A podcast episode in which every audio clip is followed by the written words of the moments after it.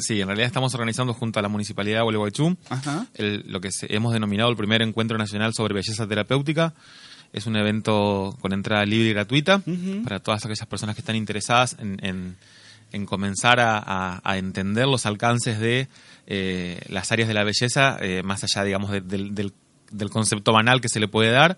Este, y vamos a estar este, eh, trabajando junto a un equipo de médicos y psicólogos y, este, y, y profesionales de la, de la salud y de la belleza, justamente haciendo esto, debatiendo, analizando, compartiendo el alcance de nuestras profesiones en, en algo tan sensible como es el, el- el bienestar y, la autoestima de las personas.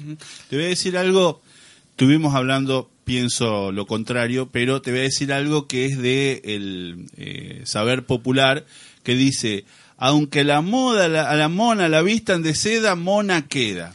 ¿Eh? Este, hay todo un No, a ver, hay son... todo un concepto relacionado con eso, ¿no? Sí, pero por suerte estamos enfrentándonos a nuevos paradigmas, o sea, en diario, o sea, diariamente estamos estamos eh, modificando nuestra forma de pensar y, y desde mi punto de vista personal también, o sea, a veces eh, veo cosas o, o que cosas que compartía quizás hace 6, 7 años y hoy me avergonzaría Claro. de llegar a, a- a publicar o a compartir un, un pensamiento tan este poco empático, ¿no?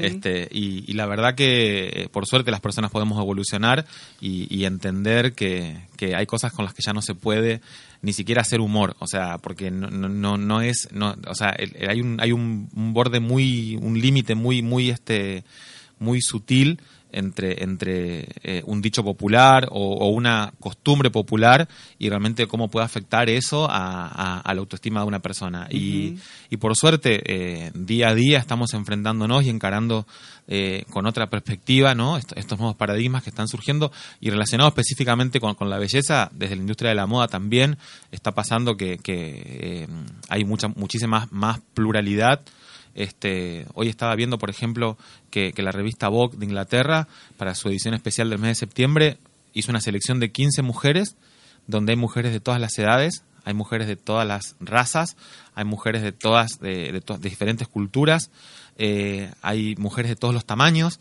y eso es, eh, indica que estamos de a poco entendiendo que no podemos enmarcarnos dentro de unos parámetros de idealización que tampoco funcionan que no sirven, o sea, porque no, no nos representan, o sea, no, no, no, no, podemos encasillarnos en una, en una forma o una estructura, porque además de aburrido, este, eh, sería como imposible.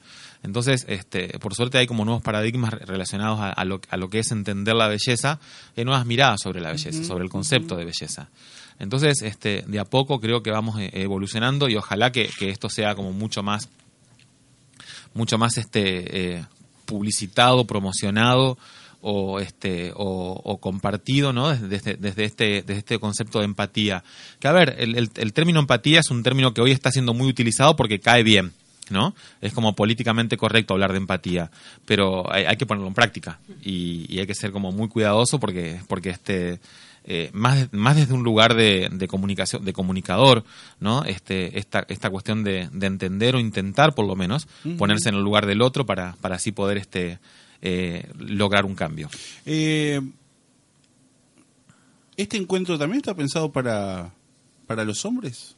En realidad sí, porque si bien el mundo de la cosmética ha evolucionado en un montón de aspectos y uno es justamente la cosmética masculina, pero eh, específicamente en este caso lo que vamos a hablar, eh, el, el encuentro está armado con- en, dos, en dos bloques. El bloque de la mañana, que va a ser de 10 de la mañana a 1 de la tarde, donde vamos a estar este, tratando todo lo que está relacionado con la belleza oncológica. Ya hablar de belleza oncológica Sí. es, es- es empezar a romper tabúes, porque. Por años, este, o sea, por experiencia personal inclusive, ni siquiera se hablaba de cáncer. O sea, era como, eh, eh, estaba como prohibido hablar. Y yo Sí. creo que, creo, creo, creo que la ignorancia es una, es una, es una, mm, eh, es más venenosa, ¿entendés? Que, que, que, que- que el peor de los venenos. Eh, entonces, eh, yo creo que, que- necesitamos como empezar a hablar sin miedo y sin prejuicios y sin tabúes de determinados temas. Ya hablar de belleza oncológica es como rarísimo desde la, desde la, desde la, desde la construcción de la, del término, ¿no? Pero sí, o sea, el maquillaje es una herramienta que ayuda mucho a una mujer, que puede ayudar mucho a una mujer que esté atravesando un cambio estético tan abrupto que puede ser momentáneo o puede durar un poco más, eh, pero desde, desde está comprobado que, que, que una mujer que, que, puede- que que tiene la posibilidad de usar el maquillaje como herramienta para, para verse mejor, automáticamente la, ayuda a sentirse mejor. Entonces es una es un paliativo de cierta manera que pueda acompañar ese proceso. Pelucas de esperanza, ¿no? Exactamente. Este que ha sido digamos una de sus leitmotiv, una mujer que eh, a través de un tratamiento oncológico, una mujer, un hombre, pero pero este, estamos hablando ahora justamente de eh, estábamos hablando de las mujeres, este, digo, que se queda sin, sin su cabello y, es como que pierde casi un, su feminidad, uno de sus atributos, digamos, a ver, estaba asociado a eso. Exactamente. Este, y, y el poder verse bella, el poder verse linda, a pesar de ese momento difícil que está atravesando, Totalmente. este, obviamente que cómo encara es totalmente distinto. Totalmente, y más en el, en el caso de las pacientes oncológicas, que, que, es, prácticamente eh, cuestión de días el, cambio estético. Entonces, eh, es, es, un gran paliativo esto de entender que, que se puede también eh, acompañar ese proceso tan desgastante y tan, y tan, tan chocante frente al espejo con, con, la ayuda del maquillaje o en el caso, por ejemplo, del trabajo que hacen las chicas de, las chicas de Peluca Esperanza, que es impecable y a la cual vamos a invitar obviamente a participar de esto, este, eh, eh, es, es, una, es un gran aliado. Entonces, por la mañana vamos a hablar, vamos a estar específicamente hablando de eso, acompañados por, un, por una psicóloga, por un, por un médico oncólogo, por una especialista en piel. O sea, vamos a darle como una estructura, estamos dando una estructura y un marco de respaldo para que no quede solamente como, ah, mira, maquillate así y, y podés, ¿se entiende? Queremos eh, que, que, que, se entienda que hay, hay ciertos parámetros o ciertas formas de trabajo que se tienen que cumplir desde este, la preparación de la piel, desde los cuidados en los tipos de productos que se tienen que utilizar y todo lo demás, además de Em, la mirada que, tenemos que tener eh, sobre, la paciente, en el caso, por ejemplo, los maquilleros profesionales, o, este, cómo eh, los grupos de autoayuda también colaboran en, este proceso. Entonces, este, por la mañana vamos a dedicarnos exclusivamente a lo que es eh, belleza oncológica y por la tarde vamos a hablar sobre patologías de piel donde justamente ingresa mucho de este ingresan mucho la, presencia masculina. ¿Por qué? Porque si bien el maquillaje está relacionado más con, con, la, con lo femenino, ¿no? Y con, y con el, el día a día de la mujer, en lo personal me, me, ha tocado, por ejemplo, maquillar padres de quinceañeras con vitiligo, ¿sí? Y que quizás en su día a día están acostumbrados a verse con sus, con sus despigmentaciones de piel, con sus, con sus dicromías, pero que el día del, del cumpleaños de 15 de su hija quieren verse diferente o quieren verse como, ¿no? Y, a ver, yo quiero que se aclare esto, no es que el maquillaje tiene que estar impuesto. Si no te quieres maquillar, está perfecto, o sea, y si te querés maquillar, también existe esa posibilidad. ¿Se entiende? Exactamente. Entonces, no es que, mi discurso es tipo, tenés que maquillarte sí o sí. No, ningún aspecto. Y, y también hablando un poco de lo femenino y de lo masculino. Estamos en, un, en, un, en un eh, momento ¿no? de la sociedad en la cual se empiezan como a, desdibujar los bordes, ¿no? y, empezamos a entender eh, o empezamos a hablar por lo menos con otros con otros este con otros términos u otras ideologías. Ahora, esto del maquillaje de, los hombres hace un tiempo atrás había salido o, tal vez sí, continúa la definición, pero había causado impacto eh, el metrosexual, que es justamente una persona que se cuida la apariencia, esto y lo otro. Algo que durante décadas estuvo casi emparentado pura y exclusivamente a la mujer, esto de ponerse una crema en la cara, de hacerse una máscara, de retocarse la barba, habían florecido las barberías y tantas otras cosas que tienen que ver con es parte de esto del cuidado masculino. quizás lo que tiene es un poco más de, de, visibilización. Quizás existió desde siempre. Lo que pasa es que no sé, también los conceptos de cada época o los, o los criterios de cada, de cada periodo llevan a que sea algo más oculto o algo más visible. Entonces, este, lo que, lo que permitió el término de la, del, del, metrosexual o el concepto del metrosexual fue como exponer públicamente una tendencia que en realidad se, fue de siempre. O sea, ya, ya desde los ochentas existió, existía esta, esta, esta, esta forma de cuidar el cuerpo, prepararlo, prevenirlo, o sea, para un montón de, de, de, de cuestiones físicas. Eh, pero bueno, sí, o sea, y, qué pasa, por ejemplo? Me refería a esto, te puede pasar esto de, como en el caso de este, por ejemplo, un padre que se quería ver mejor, el día del, del, o por ejemplo no sé ahora hay una, una es como una yo creo que es una especie de epidemia. Hay un montón de hombres y mujeres con rosácea que es una afección de la piel que provoca el, el, enrojecimiento de la piel. Me ha pasado de maquillar al padre de la novia por ejemplo porque sabe que va a estar en la foto que va a estar en el video y quiere verse mejor para para, para tener como el documento de ese de, ese de ese de ese día eh, verse mejor. Y por ejemplo, en el caso de varones, eh, adolescentes, el acné, por ejemplo, es una, es una, es una es un problema que, que muchas veces conlleva al, al- al hecho de que ni siquiera quieran salir a la calle. Claro. Entonces, desde ese concepto, desde ese lugar es que entendemos el maquillaje como una herramienta terapéutica también. Sí, como que no es algo superficial. Dicho sea de paso, la charla que diste esta de TED este, también tenía que ver con esto, ¿no? Exacto, el- la charla TEDx que fue, fue en, eh, en marzo, este, cuando a mí me convocaron, se dio todo, yo hoy he hablado un poco eh, a la mañana con otros medios, ¿no? De cómo la vida te va, te va llevando por diferentes caminos que quizás no son los que vos tenías planificados. En mi caso personal, yo ni siquiera pensaba ser maquillador, o sea, Claro. parto de esa estructura. Este, empecé siendo estudiando Bellas Artes y, y de golpe me encuentro cursando en el Teatro Colón y ahí es donde descubrí este oficio que primero me llevó por el lado del, del- por los aspectos del, del teatro, del carnaval y, y siempre relacionado con el show y con el color y con, y con el brillo y con todo esto.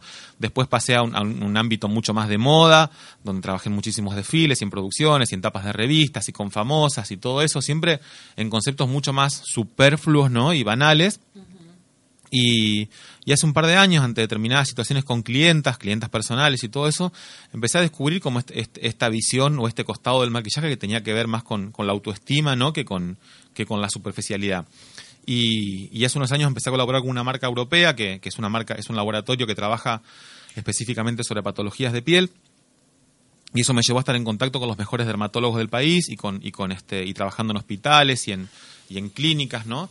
Atendiendo a eh, pacientes con patologías, este, y, y el cambio que se producía en esas personas a través del uso de un, de un- de un producto cosmético fue lo que me llevó como a, a entender eh, el lado B del maquillaje, este lado que quizás nadie, nadie lo, que, que es no, que no es el lado más promocionado, ¿no? Esta cosa de relacionar más el maquillaje con la salud que con la belleza. Y, y al referirme a salud, me refiero a, a salud desde, desde- desde el interior también, o sea, no solamente del exterior. Eh, y, y todo se fue dando así. O sea, el año pasado tuve, tuve el honor de que me, me eligieran como representante cultural de la ciudad.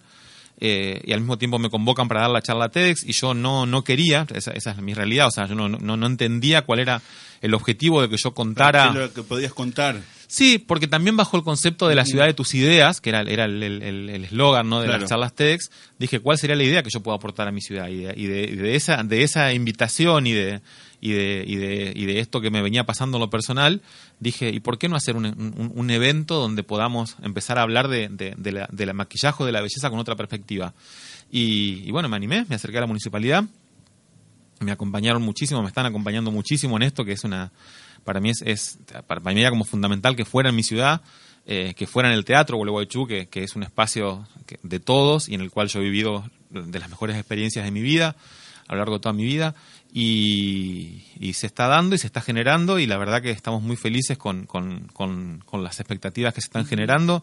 Eh, ayer, yo estuve este, este sábado, por ejemplo, estuve dando una clase en, en resistencia, estuve trabajando en un evento en resistencia y en Chaco, y había las chicas me decían, mira que nos anotamos, mira que vamos, este, y gente de Buenos Aires, y estuve hace poquito en Montevideo también trabajando, y se está armando como un colectivo de, Claro. de- de colegas uruguayas que están viniendo. Así que este, estamos muy contentos por la, por la convocatoria. El teatro tiene una capacidad limitada.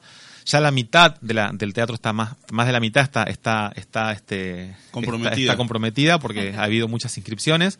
Y eh, es, como te decía, es un evento con entrada libre y gratuita, eh, pero hay que inscribirse. Claro. Es como la condición para poder participar es, es inscribirse. Y apunta a profesionales de la belleza, a profesionales de la salud, porque por ejemplo en el trabajo en hospitales he descubierto que hay muchos enfermeros que se interesan por ahí en, en- ayudar a las pacientes o a los pacientes ante determinadas cuestiones a poder disimular, camuflar, corregir o, embellecer esos, esos momentos ¿no? que, quizás no están tan buenos. Este, entonces apunta a profesionales de la salud también eh, y de, y de la belleza.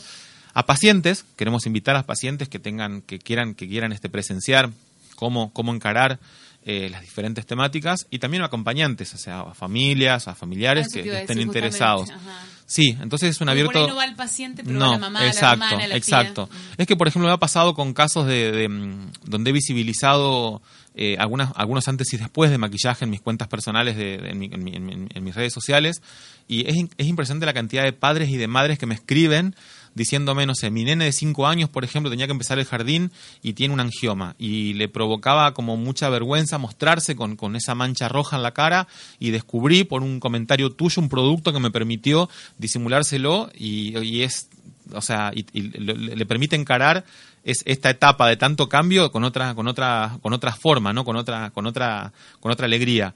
Entonces, eh, uno muchas veces no es consciente del alcance de lo que hace sobre, sobre, sobre los demás. Y creo que ahí es donde entra esta cuestión de, entender el maquillaje con, con, un lado B que no es el, no es el promocionado. Claro, claro. Así que este, nada, es eh, Gervasio, decís que mm, eh, la condición es que se inscriban. Eh, ¿Cómo se inscriben? ¿Dónde se inscriben? Eso estaba por decirte. Se tienen que inscribir en la página web de la municipalidad, que es www.gualeguaychú.gov.ar.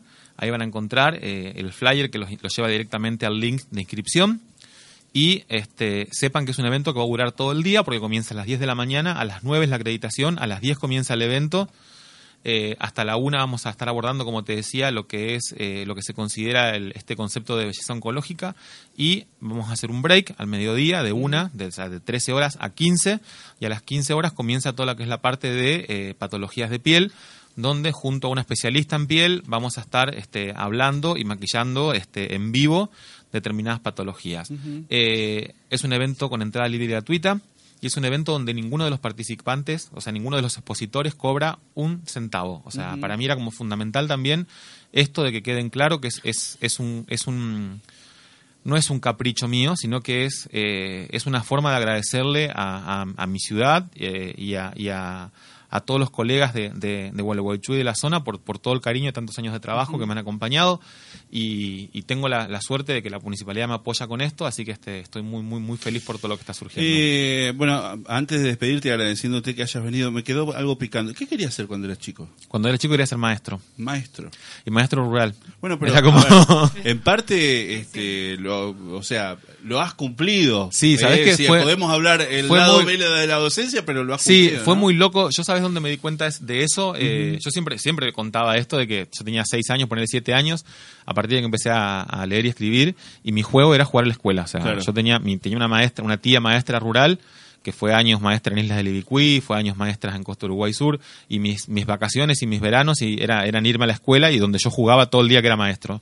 Y, mm, y este y siempre me preguntaba querer ser maestro. Y de hecho, creo que uno de los días más tristes de mi vida fue a los 12 años cuando no entré a la escuela normal por sorteo, este no me tocó banco y este y, y porque yo quería terminar el secundario y ya irme a la puna hasta dar clases, ese era como mi era mi, mi, objetivo.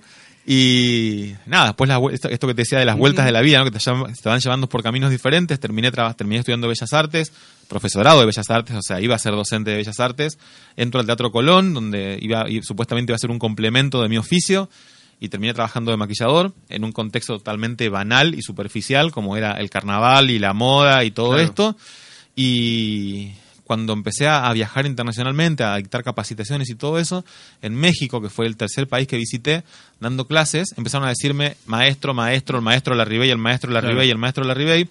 Y Cristina Cuellar, que es una maquilladora mexicana muy conocida, cuando le cuento esta anécdota de, mis 6, 7 años, me dijo, pero terminaste siendo un maestro. Claro. Y, fue como que se cerró un círculo que dije, ahí, entendí, o sea, ahí sí, evidentemente.